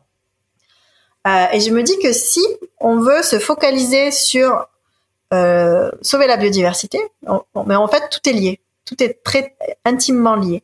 Ouais. Et ben on peut transformer ce cercle vicieux en un cercle vertueux. Et le cercle vertueux, il est alimenté par les trois causes euh, intrinsèques du bonheur. Ce que je vous ai cité tout à l'heure, c'est les causes extrinsèques du bonheur, celles qu'on croit nous rendre heureux, mais qui en fait nous enfoncent encore plus. À partir du moment où on a un seuil minimum de la vie qui est rassuré, bien entendu. Euh, les causes intrinsèques du bonheur, d'après les chercheurs en psychologie, ce sont euh, le développement de son corps et de son esprit, le fait de partager des moments avec les personnes qui sont importantes pour nous et qu'on aime, et euh, de, faire des choses pour le bien commun sans rechercher de, de, contrepartie particulière. Et quand tu fais ça, au final, ben, tu cultives ton corps et ton esprit, du coup, tu te sens super bien. Du coup, tu passes du super temps avec les gens que tu aimes. Euh, du coup, tu es dans le partage et, euh, et ça te permet de, de, de, passer des super moments quand, euh, quand tu fais des choses pour le bien commun. Typiquement, quand tu vas faire un ramassage avec des gens que tu connais pas, eh ben, tu es trop content. Et comme tu es trop content, et eh ben, ton, ton leadership, il est meilleur et tu peux faire un meilleur travail sur toi, etc. etc. Et, euh, et donc, on est parti de ça pour que dans Airship Sisters, donc l'association et l'entreprise que je porte aujourd'hui, on puisse avoir tous les ingrédients qui permettent aux gens qui rentrent dans le mouvement de, un, euh, se connecter à eux-mêmes, aux autres et à la nature, parce que c'est la nature aussi qui te permet de, vraiment euh, être épanoui, de t'ouvrir, d'être bien, de te déstresser. Et ça, je l'ai vécu très très fort quand j'étais dans les terres australes. Euh, deux, euh, casser tes, révéler ton leadership, donc tu casses les barrières, euh, tu assumes pleinement qui tu es, tu apprends à le connaître, à le comprendre, et à euh, développer ta performance pour aller plus loin. Et, euh, et à partir du moment où tu as cassé tes freins et tes barrières, il n'y a plus de problématique d'ego. Tu cherches pas à être quelqu'un que tu n'es pas. Euh, tu tu es pleinement toi-même. Euh, et, et, à chaque fois que tu agis, c'est en plein accord avec ta raison, ton, tes émotions et tes tripes, quoi. Ton gut feeling. Et, euh, et à partir du moment où tu as révélé ton leadership, eh ben, tu peux agir concrètement pour et avec impact pour l'environnement. Et c'est ça, donc on, a, on agit nous à ce moment-là comme après avoir fait de la formation et de l'expérience, on agit comme un incubateur où on aide des gens qui ont une idée de projet à impact environnemental euh, à le porter et à l'immatriculer et à le faire vivre avec beaucoup d'impact, le plus d'impact possible, euh, pour que le projet soit totalement aligné avec qui cette personne est. C'est ça qu'on fait. Et sur notre chemin, on part en bateau. on part en bateau en fin de programme. Le programme il dure un an quand même. Hein. En fin de programme, on part en bateau et on va dans 11 escales différentes en Méditerranée pour semer l'envie d'agir. Parce que euh, les personnes qui sont sur ce bateau, elles euh, montrent les projets entrepreneuriaux qu'elles sont en train de monter. Elles euh, expliquent aux enfants comment comment faire pour protéger l'environnement. Elles expliquent aux, aux réseaux féminins locaux comment faire pour pour devenir un leader et elles expliquent aux experts de l'environnement comment faire pour trouver des solutions communes aux problématiques individuelles euh, locales. Et donc tout ça, ça permet d'agir sur toute la société. Et on utilise ces personnes, ce sont des femmes, euh, vous l'aurez sûrement compris, parce que on pense qu'aujourd'hui les femmes, elles ont un réel retard à rattraper dans la société. Elles ont besoin de pleinement euh, s'épanouir, pleinement s'exprimer, pleinement utiliser leur créativité au service euh, du bien commun et notamment de l'environnement. Donc c'est Airship Sisters. Bien, très bien. Euh, j'ai envie de revenir, et c'est très lié à ce que tu viens de dire, je pense, j'ai envie de revenir sur un terme que tu as employé tout à l'heure, je n'ai pas retenu exactement le terme, mais en gros, tu as parlé d'écologie euh, féminine, ou je sais plus comment tu as... Tu as voilà. Et, ben, et ça, c'est, un, un, terme que je ne connaissais pas, et j'aimerais que tu en parles, et je pense à faire écho à, à votre projet Earthship Sisters. Oui. Donc, il y a un courant philosophique qui date un petit peu, je je suis pas experte dans ce courant, mais qui s'appelle l'écoféminisme. Et l'écoféminisme, il fait le parallèle euh, entre la relation qu'on a avec la nature, donc euh, dominante, où on détruit beaucoup sans réfléchir au futur, et la relation qu'on a avec les femmes, dominante, où on prend pas forcément en compte leur avis, etc. Euh, donc c'est une position qui peut paraître parfois assez extrémiste et loin de moi cette volonté. Mais le comparatif est quand même assez frappant parfois. Donc, euh, c'est vrai que c'est un courant euh, qui est en, vogue en ce moment sur et qui lie les femmes et l'environnement. C'est ce que nous on fait aussi euh, au départ. Donc on s'y on s'y assimile quand même pas mal. D'accord, d'accord. ça me fait penser à une interview que j'ai entendue il y a pas très longtemps, enfin une discussion de Yann Arthus Bertrand. Et un truc qui m'a interpellé, il disait alors je sais pas s'il a exagéré ou quoi, mais il disait les, les, les grands champions de l'environnement, c'est des, enfin, c'est pas ces termes, mais c'est des championnes, c'est des, c'est des femmes. Mm. Euh, je suppose qu'il y a peut-être quand même quelques hommes qui, qui, qui, qui ont pu se sentir, euh, euh, euh peut-être, leur ego a peut-être été touché un petit peu par ça, mais voilà, lui il l'a dit. Toi, tu, toi, tu dis qu'il y a un gros parallèle entre, entre la, la, la situation, on va dire. Le, courant de l'écoféminisme dit oui, pardon, pardon, pardon. oui, oui, oui, tout à fait, tout à fait. Mais effectivement, c'est toi qui nous as parlé de ce, ce terme-là que moi je connaissais pas. Donc, j'avoue que j'ai fait un raccourci, que j'ai associé ce courant-là à, à, à, ta pensée. Mais voilà, mais on s'y retrouve du coup. Euh, on s'y retrouve entre ce que j'ai entendu il y a quelque temps, euh, il, y a, il, y a, une semaine peut-être, hein, j'ai entendu cette, cette discussion et, et, euh, et notre discussion du moment. Donc voilà, donc ça, ça, ça m'interpelle, c'est tout. il n'y a pas bah, forcément de question derrière. Yann Arthus Bertrand, euh, lui, son parti pris, c'est de faire voir le monde différemment. Donc il l'a fait euh, vu du ciel, et ça a très bien marché, pour, et, de, et de montrer la beauté pour inspirer la protection. Ouais, il a fait vu du ciel, et là, son nouveau euh, travail, c'est sur les femmes, sur le point de vue des femmes dans le monde, et c'est pour ça qu'il prend ce parti-là, et je, je trouve qu'il a raison. Parce qu'à partir du moment où tu permets aux femmes de, de s'émanciper pleinement, et puis bon, quand tu parles dans nos sociétés à nous, c'est une chose, mais quand tu parles dans, dans, le, dans le reste du monde, où 70% euh, des pauvres du monde, c'est des femmes, si tu leur permets d'avoir un, un, un, travail, euh, euh, de gagner leur vie, d'avoir une indépendance financière, bah, du coup, elles ont moins d'enfants, des enfants qui sont mieux éduqués, qui sont en meilleure santé, euh, la, la, démographie humaine ralentit, et, et, tout le monde a, a des conditions de vie meilleures. Quoi. Hmm. Et elles peuvent aussi contribuer à, à, à, trouver des solutions pour, euh, pour rendre le monde plus durable, puisqu'elles ont une vision différente, forcément long terme, forcément axée sur la santé de, de leurs proches, puisque c'est elles qui gèrent ça. Quoi. Hmm, D'accord. Euh, tu, tu, peux m'expliquer cette statistique-là 70% des pauvres euh, sont des femmes? Ouais, ouais. Ben, c'est une statistique, il n'y a pas d'explication. Non, mais euh, dans le sens où, j'arrive pas à me représenter la chose, si tu veux.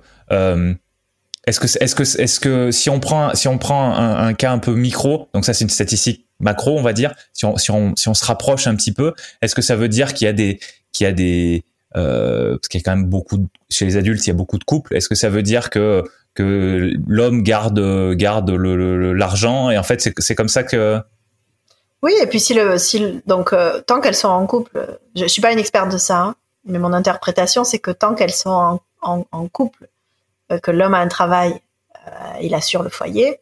Et si à cause d'une guerre ou d'une maladie ou de quoi que ce soit, euh, l'homme n'est plus là, elle a rien. Elle a rien. Et donc elle rentre dans les pauvres. Dans les pauvres qui ont, qui ont plus rien, dans les très pauvres. Hmm. Dans l'extrême pauvreté. Okay. Et, euh, et, et, comme elle a pas, elle a jamais appris à, à gagner sa vie elle-même, ben, elle sait pas. Elle sait hmm. pas faire des économies, elle sait pas. Elle n'a pas de propriété, elle n'a pas de terre qui lui appartienne, puisqu'on donnerait jamais ça à une femme. Hmm. Donc, euh, elle n'a pas de bétail, elle n'a rien. D'accord, d'accord. Euh, pour en revenir à, à l'écologie du coup et à la biodiversité, euh, moi je moi je suis très curieux et je, et je pense que c'est là où tu peux nous, où, entre autres, hein, où tu peux vraiment vraiment nous faire comprendre des choses. C'est c'est j'ai envie de revenir sur ce sur ce lien entre entre euh, les femmes et, et, et, et, leur particularité, on va dire, et le fait qu'elles qu'elle soit bien placée pour pour pour aider à protéger l'environnement, pour pour pour faire simple. voilà, moi moi ça ça, ça m'interroge toujours quand il y a des des déséquilibres, des, des, différences euh, marquantes. Tu vois ce que je veux dire? Un truc qui est vraiment non linéaire. Quoi. Quand tu m'as dit cette statistique là sur les 70% des pauvres qui étaient des femmes, ça m'a interpellé euh, parce que c'est, quelque chose de c'est quelque chose d'énorme.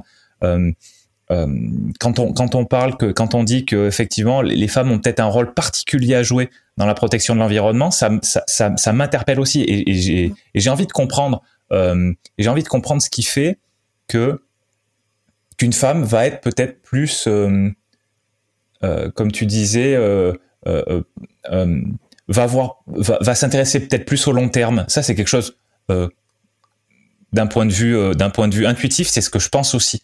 Mais, mais, j'ai bien envie j'ai bien envie qu'on en discute un petit peu pour essayer de voir, voilà, pour, pour creuser ça. Ouais. C'est, c'est pas un sujet sur lequel je suis super à l'aise. J'ai essayé de faire des recherches un petit peu et, euh, et ce qui m'a frappé, c'est un, step avant ça, avant ta question, c'est euh, le fait que quand il y a des catastrophes climatiques, euh, ben la plupart des, des, victimes sont des femmes. Quand il y, a, il y, a, eu un cyclone au Bangladesh, il y a eu 150 000 morts, 80% étaient des femmes.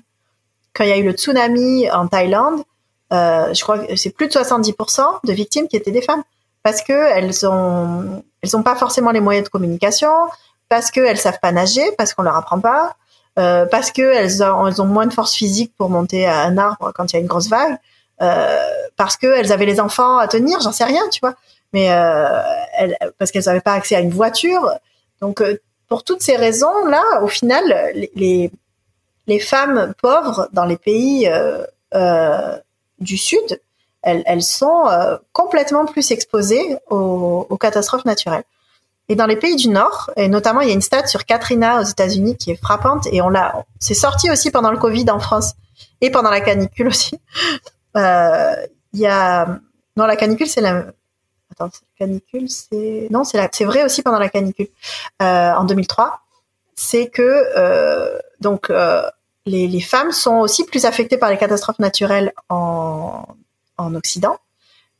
Il y a deux raisons à ça. La première, c'est que bah, elles sont plus vieilles, vu que l'espérance de vie est différente, donc euh, elles, sont plus mortes pendant la canicule, malheureusement. Euh, mais aussi, de façon très indirecte, elles sont victimes de violences quand les situations dégénèrent. Euh, elles sont victimes de violences après, quoi. De violences physiques et sexuelles. Quand, quand la situation économique, politique est tendue, c'est les femmes qui meurent. Hmm. Et ça, c'est vraiment prouvé. Euh, et donc déjà cette statistique, moi, elle m'avait, elle m'avait un peu chamboulée. Puis après, il y a, y, y a, pas mal de gens qui sont pas d'accord à dire que les femmes, elles auraient une sensibilité plus euh, forte à la protection de l'environnement, euh, que parce qu'elles portent la vie, elles ont une connexion particulière à la nature. Euh, j'ai un peu ce feeling-là, mais je suis pas entièrement d'accord parce que je pense qu'il y a aussi, euh, je pense que les, les hommes, ils ont pas encore fait leur coming out en fait je pense que les hommes, ils sont aussi dans un moule, comme nous on l'est, les hommes, ils sont dans un moule où ils n'ont pas le droit de montrer leurs faiblesses, ils n'ont pas le droit de parler de leurs émotions, ils n'ont pas appris à, oser euh, montrer ce qu'ils ont vraiment au fond d'eux, quoi. Et, euh, je vois que ça t'interpelle. Euh, donc je pense que eux aussi, ils ont une peur, ils ont une, envie de, de protéger l'environnement, mais c'est juste qu'ils ont le devoir de subvenir aux besoins de leur famille, d'être forts, et, euh, et ça leur permet pas de mettre ça au premier plan. Après, dans il y a deux aspects. Quand tu penses à une famille, euh, typiquement que je connais très peu, hein, en, en, Afrique, où l'homme travaille, euh, et ben la femme, et c'est montré dans les stades de, de, la, FAO ou de l'ONU, euh, la femme, elle est responsable d'aller collecter le bois pour faire à manger, euh, d'aller collecter l'eau. Euh, et, ça, ça la met à risque de plein de choses. Mais en plus, c'est donc elle, elle, elle, a tendance à réfléchir aux ressources de façon beaucoup plus long terme parce que c'est elle qui nourrit les, les, jeunes et c'est elle qui prend, qui s'occupe des personnes âgées. Alors que le mari, il est en train de trimer pour amener de l'argent à la maison. Donc, elle a cette perception des ressources pour euh, subvenir aux besoins de sa famille dans la meilleure santé possible sur le plus long terme possible.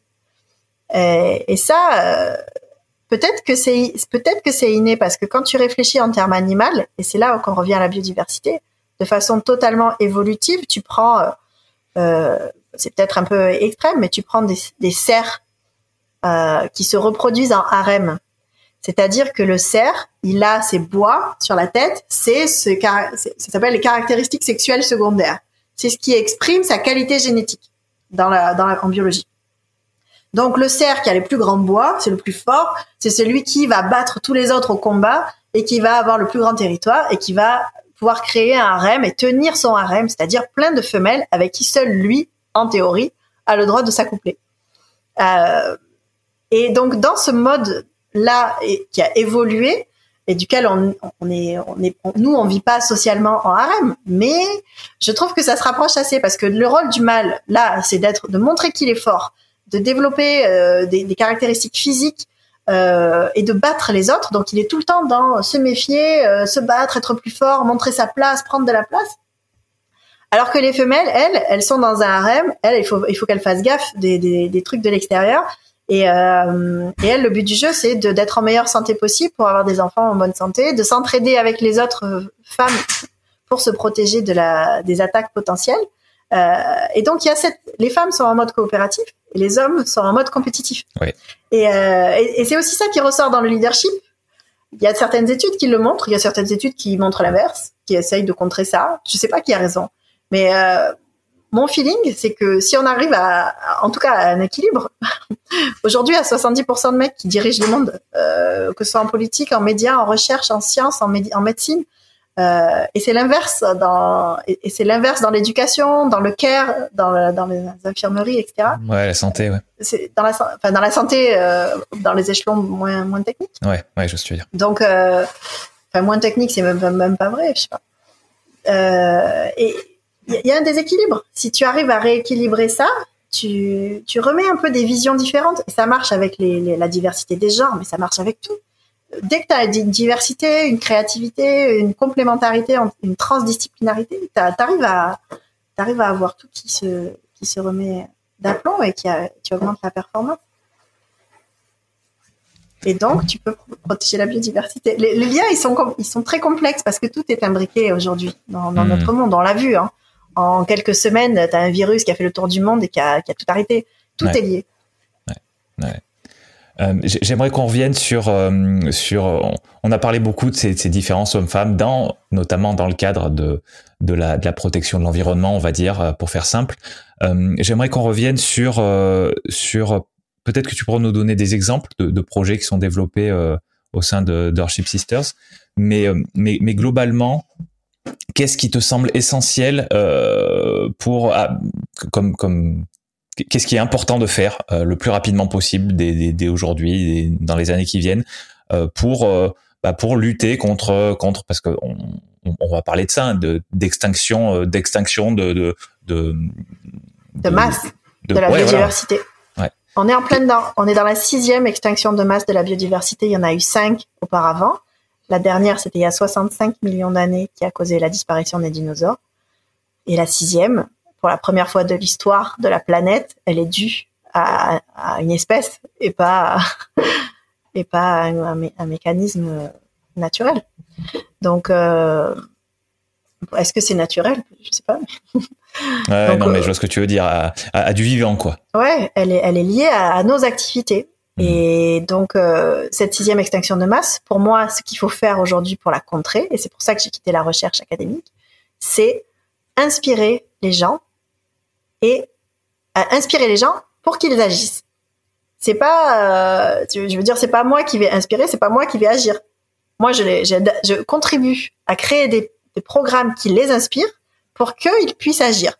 Et si tout le monde fait ça, vague de positive d'action, euh, réduction d'impact et, euh, et, on peut y arriver. Ok. Et, bah, et, justement, si on rentre un petit peu plus, un, un petit peu plus dans le détail, euh, l'action dont tu parles, quand tu dis et eux, ils agissent. Est-ce que tu peux donner des, des exemples? Oui. Alors, euh, par exemple, les, les sisters euh, qu'on accompagne, elles portent différents projets. Ça commence petit, mais ça peut devenir assez gros. Donc, on a, mais, mais c'est aussi le travail qu'elles qu'elles font sur elles-mêmes. Au final, il y a un projet très personnel dans Sisters et un projet professionnel. Les deux sont en parallèle. en tout cas, la, métamorphose que tu observes chez elle entre le début et la fin du programme, c'est très très émouvant. Et les types de projets qu'elle porte, bah, ça peut être euh, démissionner et euh, lancer un, Il y en a 75% qui sont en transition professionnelle déjà. Donc elles sont en recherche de sens et le Covid il a appuyé ça aussi. Euh, elles, elles, peuvent créer un cabinet d'architecture durable, créer un média qui ne donne que des news positives locales, créer des jardins partagés. Il y en a qui lancent des incubateurs qui fonctionnent seulement avec du troc des incubateurs de, des échanges de, de, compétences. Il y en a euh, qui lancent une marketplace de produits de beauté pour les peaux noires euh, bio. Euh, il y en a qui euh, lancent un stylo, un prototype de stylo complètement durable à vie, écologique. Il y en a une qui lance une alternative écologique au, au tabac. il y en a une qui voulait créer un, un data center géothermique voilà, c'est des projets qui correspondent à la personne, à, sa vie, à sa, à ce qu'elle a envie de faire aujourd'hui. Il y a des box, ça va te plaire, ça, des, des box euh, éducatives euh, scientifiques pour les enfants. D'accord. Écolo. Euh, il y a, j'en oublie plein, hein, puisqu'on en a 30, 31 maintenant. Il y a un service de vaisselle compostable pour l'événementiel. D'accord, d'accord. On est sur on est principalement sur euh, le, le, le, comment dire le, le volet l'onglet euh, pollution dans les dans les cinq causes euh, dont tu parlais tout à l'heure. Non non non, elle touche à toutes les causes. Hein. Après la cause la cause surexploitation des espèces, la la cause introduction d'espèces, elle est moins palpable et moins connue que le changement climatique. Euh, ou, voilà, c'est par exemple un projet où tu prônes l'agriculture en ville, dans les jardins. Euh, bah, en fait, tu vas avoir un, un, impact sur la dégradation des habitats, sur la production de CO2, mais tu vas aussi indirectement avoir un impact sur l'introduction d'espèces, puisque tu ne vas pas importer des, des, produits euh, qui viennent de loin, avec lesquels tu peux importer des insectes ou des graines de plantes qui ont rien mmh. à faire chez nous, tu vois, mmh. et qui vont devenir invasives. D'accord. Tu vas aussi avoir un impact sur la surexploitation parce que euh, euh tu vas peut-être pas faire tes tomates dans des champs en Espagne à perte de vue avec des personnes qui sont surexploitées tu vas, tu vas les faire ici et tu en auras peut-être moins, mais, mais elles seront vraies tomates. D'accord, d'accord. Je vois, comme, tu, comme tu disais tout à l'heure, tout est lié, quoi. Tout est lié. Mm. Hmm. D'accord. D'accord. Euh, bon, vu qu'il nous reste plus beaucoup de temps, je vais te poser les questions que, que, que je pose un petit peu à tout le monde. Euh, J'en saute peut-être quelques-unes, mais, euh, mais euh, la, première, dans le domaine de la protection de la biodiversité, quels sont les clichés et ceux qu'on ce qu'on doit éventuellement des vrais des, choses qui sont qu'on se dit mais qui sont vraies et puis ceux qu'on doit casser. Alors les clichés c'est que des bobos ou des hippies je pense qu'on a passé ce stade ça c'était peut-être vrai dans les années 70 aujourd'hui les, les, écolos d'ailleurs c'était il est vraiment très péjoratif et d'ailleurs féministe aussi il est péjoratif euh, les écolos, bah, c'est tout le monde. Euh, plus personne ne peut dire qu'il n'est pas au courant de l'impact de ses actions sur, euh, sur le monde. Il ne peut pas dire qu'il ne le sait pas. Maintenant, il peut faire semblant de ne pas le voir, mais, mais il est obligé d'agir. Donc tout le monde a cette fibre écologiste qui grandit en lui. Pas au sens politique, au sens responsabilité citoyenne. Pour moi, ça, c'est le, donc le cliché converti en réalité. Euh, la deuxième chose, c'est que voilà, la protection de l'environnement, ça se réduit à tu, pollues à fond, mais c'est pas grave, tu vas replanter des arbres en Afrique. Super, bravo. compensation, je, trouve ça, c'est vraiment un truc où tu fais l'autruche à fond. Euh, donc voilà, que les problèmes environnementaux se réduisent à la production de CO2 que tu compenses forcément et, euh, et du déchet plastique que tu ramasses parce que voilà, c'est le truc que tu vois, tu ramasses, tu as résolu le problème. Faux il y a les cinq causes d'extinction. À chaque fois que tu penses protection de l'environnement, tu penses aux cinq causes d'extinction. Pas seulement au plastique et au CO2, parce que déjà les gaz à effet de serre, il y en a, il y en a 150, et, et les pollutions, il y en a 150 aussi. Que ce soit radioactif, magnétique, lumineux, sonore, euh, euh chimique, euh, etc. Euh, Qu'est-ce qu'il y a d'autre comme cliché? Euh, que, que la faute, c'est les autres. ça, c'est le truc préféré de tout le monde, ça. moi, je sais juste que c'est pas la mienne, mais après. Voilà, ouais, non, c'est pas ma faute. C'est la faute de l'industriel, c'est la faute du pêcheur, c'est la bah faute de. Non, c'est la faute de tout le monde. Il faut tous qu'on agisse là, parce que sinon, on va vraiment être dans la merde. Vraiment. Tu sais ce qui me plaît là, dans ce que mm. tu viens de dire à l'instant, c'est que la semaine dernière, enfin l'épisode qui est le dernier épisode qui est sorti donc je sais pas si ça correspondra à la semaine dernière mais mais on, parle d'un sujet qui est complètement différent qui est, qui est l'impact du sport dans la vie quotidienne. Et le truc qui est ressorti c'est euh, c'est exactement ça c'est le fait de de pas la faute sur les autres. Dans le cadre dans le cadre du sport par exemple pas la faute sur euh, sur l'arbitre ou sur son coéquipier eh ben, c'est exactement ce que mon invité a soulevé la semaine dernière, c'est exactement ce que tu soulèves aujourd'hui, et c'est moi, c'est ce que je pense profondément, donc ça, ça me fait plaisir d'entendre ce genre de choses. Et c'est le truc que tu fais facilement quand tu améliores ton leadership. Ne plus rejeter la faute sur les autres, tu veux dire? Bah oui, parce que tu n'as pas besoin de prouver ce que tu vaux, parce que tu sais ce que tu vaux. Donc euh, à partir du moment où tu sais ce que tu vaux, tu, tu fais le, ce que tu as à faire. Hmm. Tu vois? Tu vas pas chercher des excuses bidons. d'accord, d'accord. Voilà. Euh, du, coup, sur quoi est-ce qu'on peut vraiment s'appuyer? Si tu pouvais nous sortir un des, fondements de, la protection de la, biodiversité, comment est-ce que tu le euh, caractérisais Comment est-ce que tu le dirais? Bah, Pour moi, la protection de la biodiversité, elle passe par comprendre. Euh, et il y a des super success stories de, protection de la biodiversité. Tu vois, quand tu as compris le système et que tu, tu fais quelques actions pour le remettre dans un mode où ça fonctionne, ça marche. Tu arrives vraiment à faire remonter des populations et ça peut aller très vite. En tout cas pour les populations qui se reproduisent vite. Les albatros, c'est un peu foutu. Euh, pour moi, je trouve que c'est ça. La, première étape, c'est comprendre, et la deuxième étape, c'est agir, mais pas agir en mode euh, la technologie va nous sauver et euh, l'homme sait, l'homme sait, l'homme est meilleur, l'homme va mettre le doigt sur le truc qu'il faut faire et régler le problème. Non, c'est la nature qui sait. C'est la nature, c'est l'équilibre, c'est l'évolution qui sait. Donc il faut rétablir un équilibre pour que les choses se, se, rétablissent naturellement. Et ça va prendre du temps. Faut pas attendre, faut pas que ça vienne tout de suite. Tu vois, on veut toujours que tout aille trop vite. Donc je dirais, je dirais ça.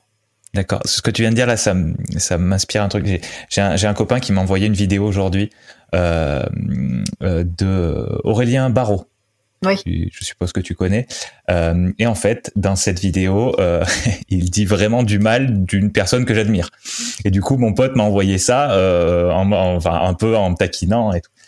Et en gros, euh, je, vais te demander si tu penses un petit peu comme lui, pas spécifiquement sur la personne, mais en gros, ce que j'en ai euh, déduit de cette intervention de, de, de, de, de cette personne, c'est que pour lui, la seule solution, j'ai envie de dire, alors c'est pas ces mots, hein, mais peut-être qu'il les a dit autrement, mais c'est la décroissance.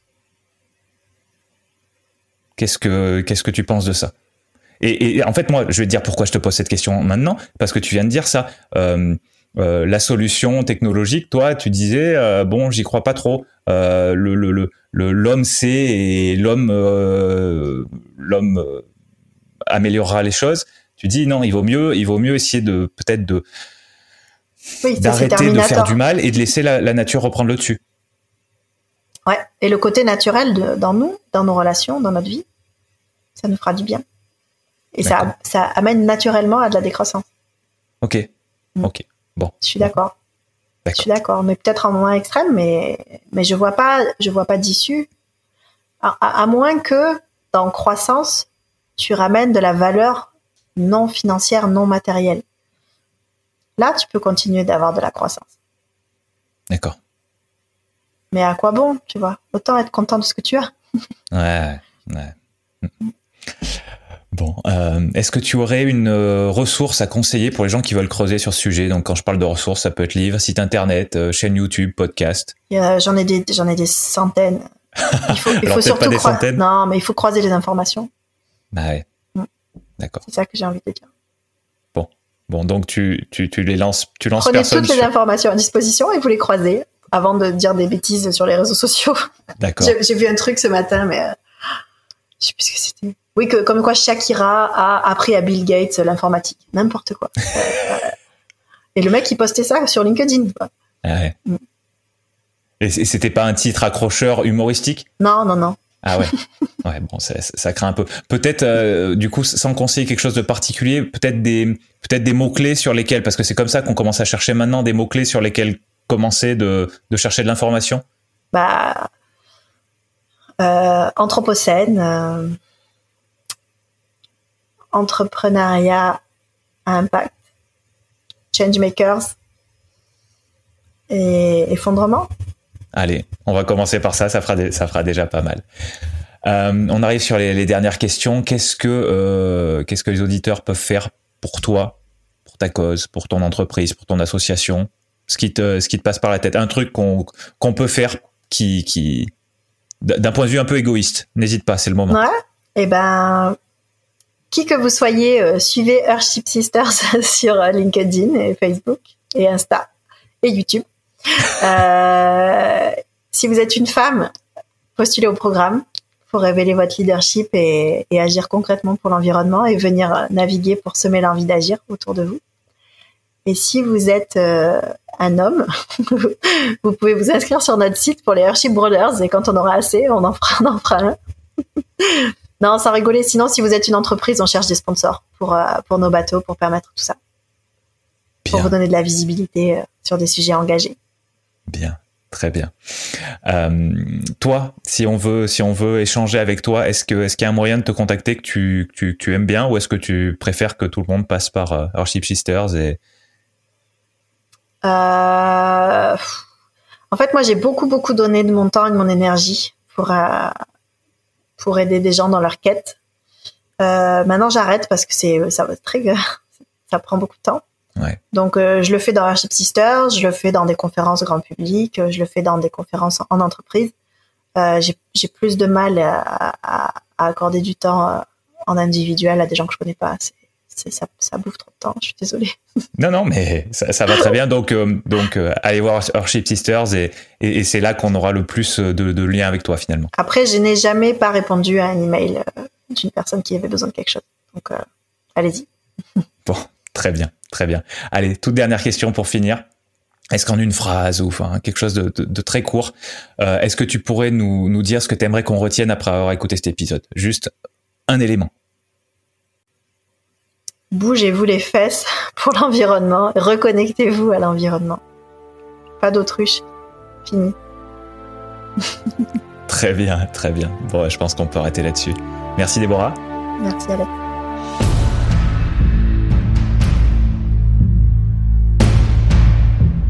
Merci cher auditeur d'avoir écouté cette discussion jusqu'au bout. Tu peux retrouver les notes de chaque épisode sur le site alexandrepenot.fr slash podcast. C'est alexandre, P-E-N-O-T.fr slash podcast. Ces notes contiennent notamment le moyen de contacter l'invité et les références qu'il ou elle a mentionnées. Sur cette même page, tu trouveras les vidéos de tous les extraits marquants de l'épisode, ainsi que la version vidéo de l'épisode complet. Si tu veux aider ce podcast à continuer de se développer, tu peux t'abonner sur ta plateforme d'écoute préférée et y laisser une évaluation positive. Tu peux également me parler directement depuis le formulaire de contact de mon site pour me dire qui tu es, comment tu as découvert Principes fondamentaux et éventuellement qui tu penses qui ferait un bon invité. Évidemment, ce qui aide le plus, c'est que tu recommandes ce podcast à des personnes que ces discussions pourraient intéresser. A bientôt pour un nouvel épisode de Principes fondamentaux.